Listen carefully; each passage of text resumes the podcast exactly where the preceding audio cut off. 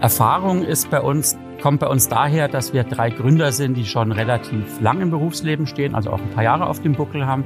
Und wir ganz am Anfang nur sehr erfahrene Leute eingestellt haben. Das lag daran, weil wir einerseits natürlich keine Kapazität hatten, junge Leute auszubilden, aber auf der anderen Seite sehr viel im Consulting waren. Und da kann man natürlich nur sehr erfahrene Leute hinschicken.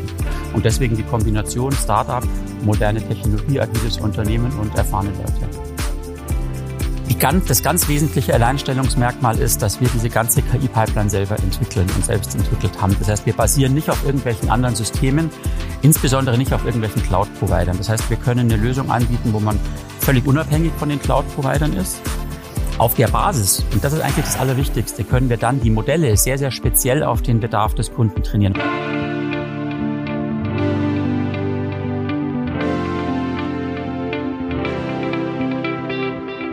Herzlich willkommen zum Tech und Founder Podcast der Technologiefabrik Karlsruhe, dem Podcast für die Karlsruher Startup-Szene.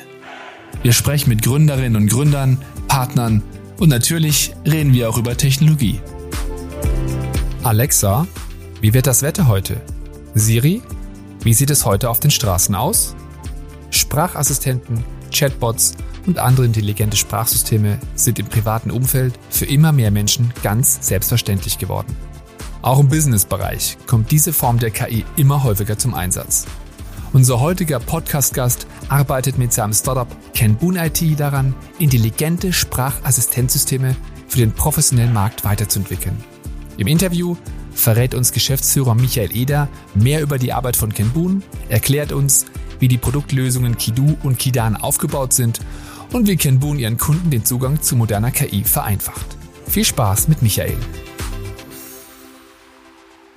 Michael, du bist Mitgründer und CEO der Kenboon IT AG. Mit eurem Unternehmen bringt ihr Expertise in den Bereichen Big Data, Real-Time Decision Systems und künstlicher Intelligenz. Ihr selbst beschreibt euch als junges Startup und gleichzeitig sehr erfahrenes Unternehmen. Wie geht denn das zusammen? Na, da wäre erstmal die Frage, was ist ein Startup? Mhm. Also ich würde sagen, ein junges Unternehmen, idealerweise agil aufgestellt und eigentlich meistens irgendeine neue, moderne Technologie. Passt dahingehend schon mal. Erfahrung ist bei uns, kommt bei uns daher, dass wir drei Gründer sind, die schon relativ lang im Berufsleben stehen, also auch ein paar Jahre auf dem Buckel haben. Und wir ganz am Anfang nur sehr erfahrene Leute eingestellt haben. Das lag daran, weil wir einerseits natürlich keine Kapazität hatten, junge Leute auszubilden, aber auf der anderen Seite sehr viel im Consulting waren. Und da kann man natürlich nur sehr erfahrene Leute hinschicken. Und deswegen die Kombination Startup, moderne Technologie, agiles Unternehmen und erfahrene Leute.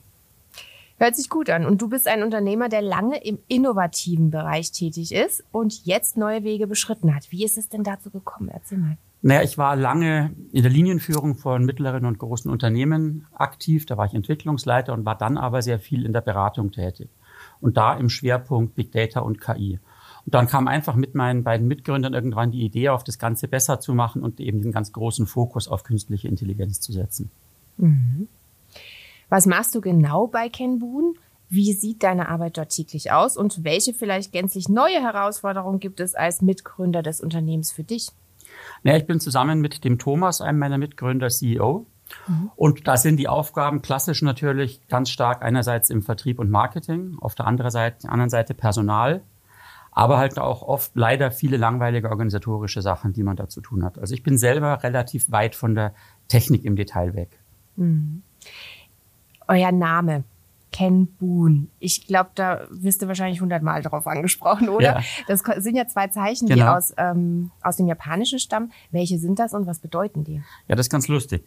Das eine, das erste Zeichen, das heißt sehen und das zweite Zeichen heißt zuhören. Und das Lustige ist aber, dass sie in Kombination noch was anderes bedeuten. Da verstehen, bedeutet es nämlich eher Wissen und Erkenntnis. Mhm. Und das ist natürlich genau das, was wir aus künstlicher Intelligenz rausholen wollen, eben neue Erkenntnisse. Mhm. Und äh, zu den neuen Erkenntnissen kommen wir jetzt, äh, nämlich zu euren Produktlösungen Kidu und Kidan. Was genau beinhalten die beiden Produkte? Das musst du uns jetzt erklären.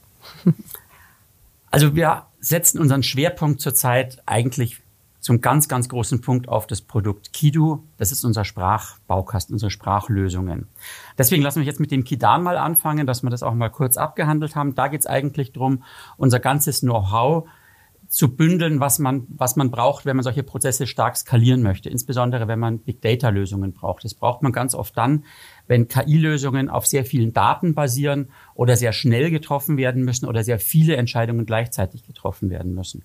Dann ist es oft sehr gut, einen Big Data Unterbau zu haben. Und ein Bereich, in dem wir das zum Beispiel machen, wir machen für eine der größten Bankengruppen Deutschlands, bauen wir ein Betrugserkennungssystem. Und da kannst du dir vorstellen, werden natürlich gleichzeitig sehr, sehr viele Anfragen gestellt, die eben von einem System gehandelt werden müssen. Und da stellen wir das Know-how dafür zur Verfügung. Mhm. Das deutlich Wichtigere ist aber unsere Sprachlösung Kido. Und da geht es im Grunde einfach darum, alles, was du dir vorstellen kannst, Prozesse, Anwendungen, Apps, aber auch ganze Systeme mit Sprache auszustatten. Das heißt, du kannst mit dem Ding reden, das Ding macht dann irgendwas und im Idealfall antwortet es dir auch in Sprache.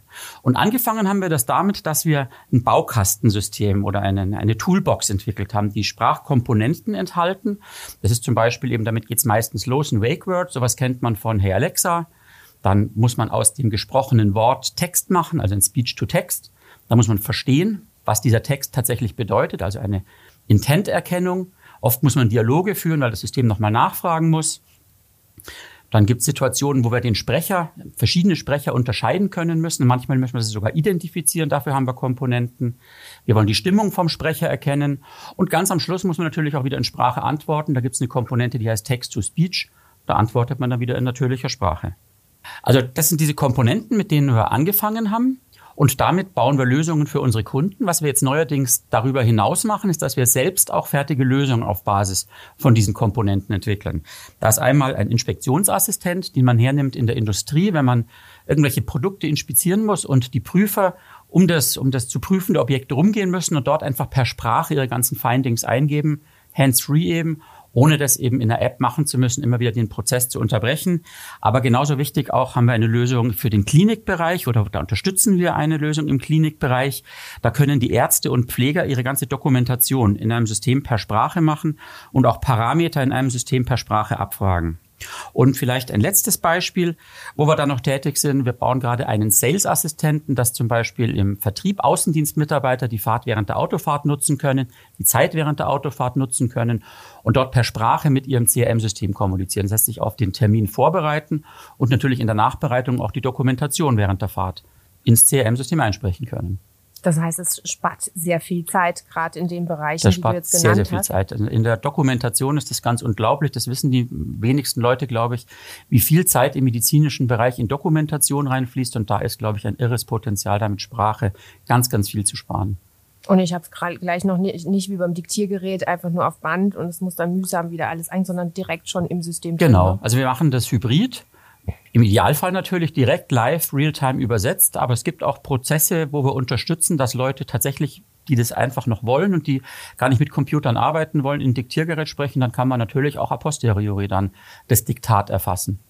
Bleiben wir noch ganz kurz bei Kidu. Ähm, das hört sich für mich jetzt riesig an, ja. Also du äh, bist da total drin im Thema und weißt, für dich ist es wahrscheinlich selbstverständlich, wie sowas entsteht, aber das sind doch riesen Datensätze. Wie lange dauert es, bis man da überhaupt ähm, dann später auf das Produkt, aufs Endprodukt kommt?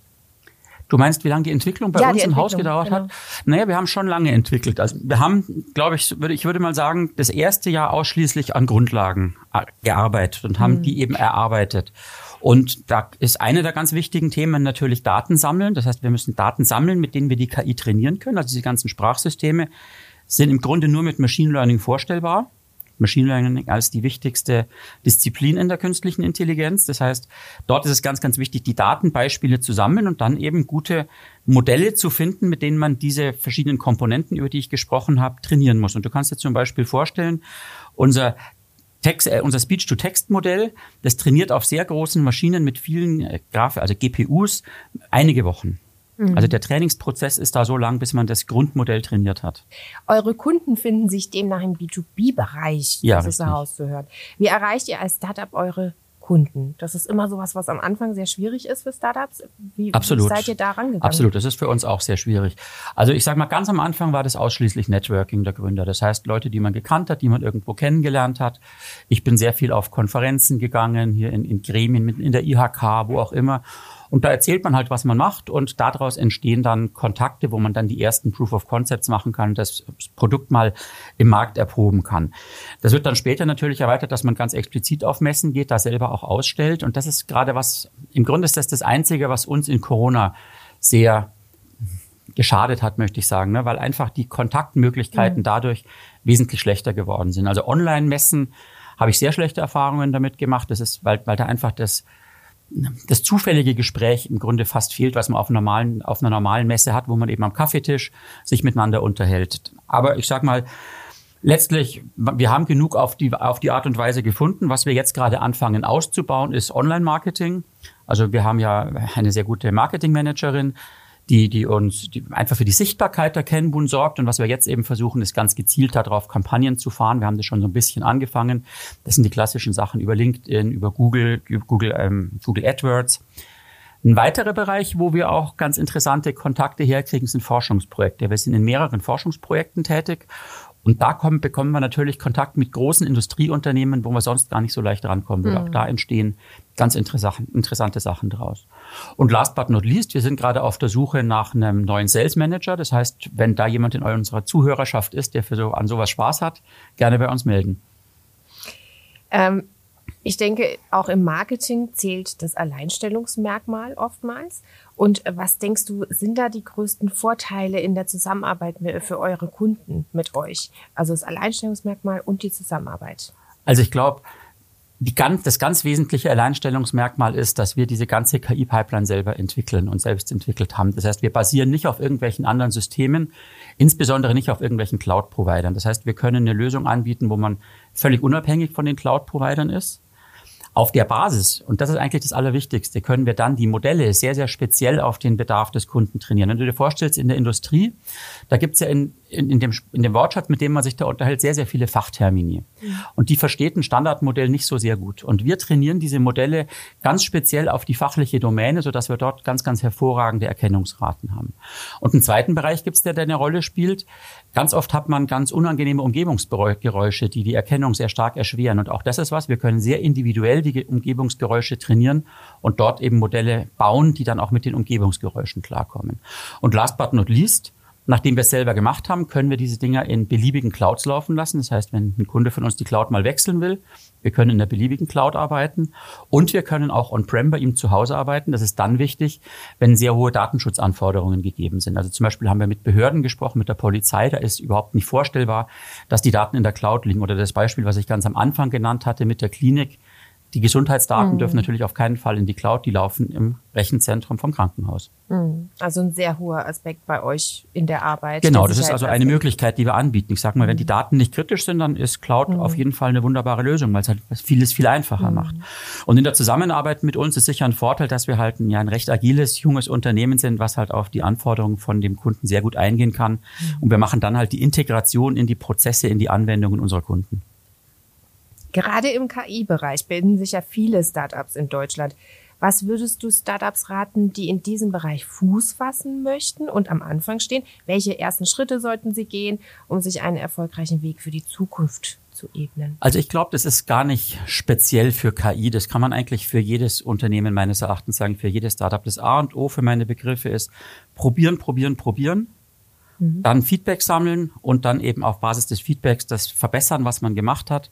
Also andersrum gesagt, nicht zu viel überlegen, nicht zu viel theoretisch machen, sondern ausprobieren. Und das Ganze auf zwei ganz wichtigen Ebenen. Einerseits mit dem Produkt, was man machen will, einfach mal anfangen und tun, aber auch ganz, ganz schnell und ganz, ganz früh auf Basis des Kundenfeedbacks. Also gucken, dass man irgendjemanden findet, der das mal ausprobiert, dass man sehr, sehr schnell eine Idee davon kriegt, ist das überhaupt, gibt es da überhaupt einen Markt dafür? Ist das was, was für hoffentlich genügend Leute interessant ist. Ich glaube, das ist das Wichtigste.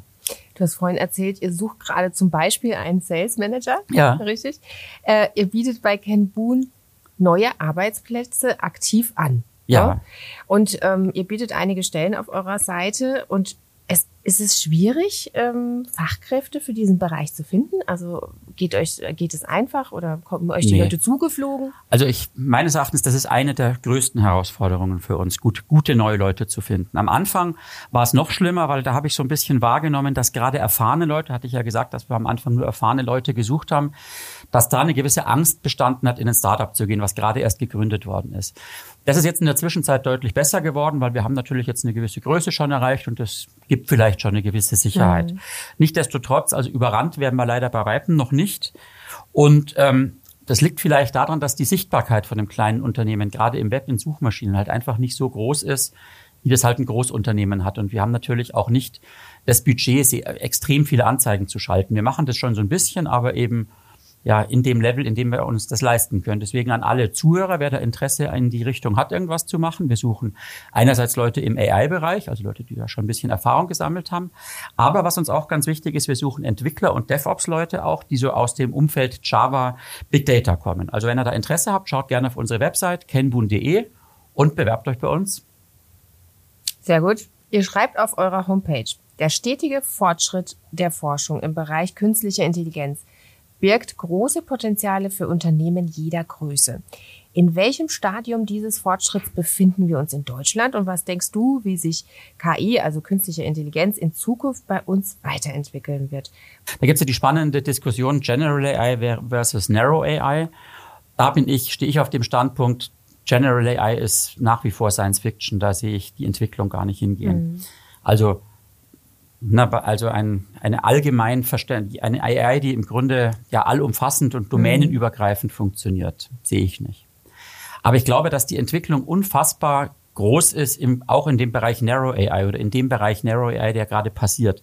Und das wird alle Lebensbereiche erfassen. Ich glaube, da ist der, die Auswirkung noch deutlich größer, als man das in der, in der industriellen Revolution gehabt hat man kann eben mit, mit AI und auch mit den Sachen, die man eben, oder gerade mit den Sachen, die man heute schon beherrscht, im Grunde alle Entscheidungsprozesse, die dann irgendeine Aktion erfordern, die in irgendeiner Form repetitiv sind, ganz hervorragend bedienen. Und das wird alle Lebensbereiche erfassen, bin ich ganz sicher. Ein Bereich ist natürlich Sprache auch, den wir selber adressieren ganz stark. Aber es gibt auch ganz viele Bereiche, die man überhaupt nicht sieht, wo man gar nicht ahnt, dass da AI drin steckt. Wenn du an dein Smartphone denkst, das Ding ist vollgestopft mit AI und fast keiner denkt dran, dass das was mit künstlicher Intelligenz zu tun hat. Oder sowas wie eine Suchmaschine. Haben die wenigsten Leute eine Vorstellung davon, dass da unfassbar viel AI dahinter steckt. Also mhm. wird alles durchdringen, glaube ich. Letzte Frage, Michael. Was würdest du gerne außerhalb äh, deiner momentanen KI-Welt, sage ich mal, machen? Also in welchem Bereich würdest du gerne mal reinschauen, reinschnuppern, der nicht zu deinem, also der nichts mit deinem ja. zu tun hat? Ich meine, was ich für ein super spannendes Thema finde, aber da habe ich selber natürlich null Background, aber das finde ich super interessant, ist das ganze Thema Biotechnologie, Gentechnologie. Mhm. Also da würde ich tatsächlich sehr gerne mehr darüber wissen, aber das ist natürlich nicht möglich, das parallel zu machen. Und ansonsten würde ich tatsächlich auch gerne mal einfach mal eine lange Zeit auf einem Segelboot verbringen und gar nicht arbeiten. Mal um die Welt reisen. Das wäre der Traum, ja. Mhm. Wir hoffen, das klappt. Danke, Michael, dass du da warst. Wie immer gibt's in den Show Notes dieser Episode alle Infos zu Michael und Ken Boone zum Nachlesen. Das war's von uns. Tschüss, bis zum nächsten Mal. Ciao. Schön, dass du bis jetzt dabei geblieben bist. Falls du uns Feedback geben möchtest oder Anregungen hast, dann sende uns gerne eine E-Mail an podcast.technologiefabrik-ka.de. Unsere Kontaktdaten und Infos zu unserem Gast findest du in den Show Notes. Wenn dir unser Podcast gefällt, dann abonniere ihn doch einfach kostenlos. Natürlich freuen wir uns auch über eine Bewertung von dir. Alles Gute für dich und bis zur nächsten Folge.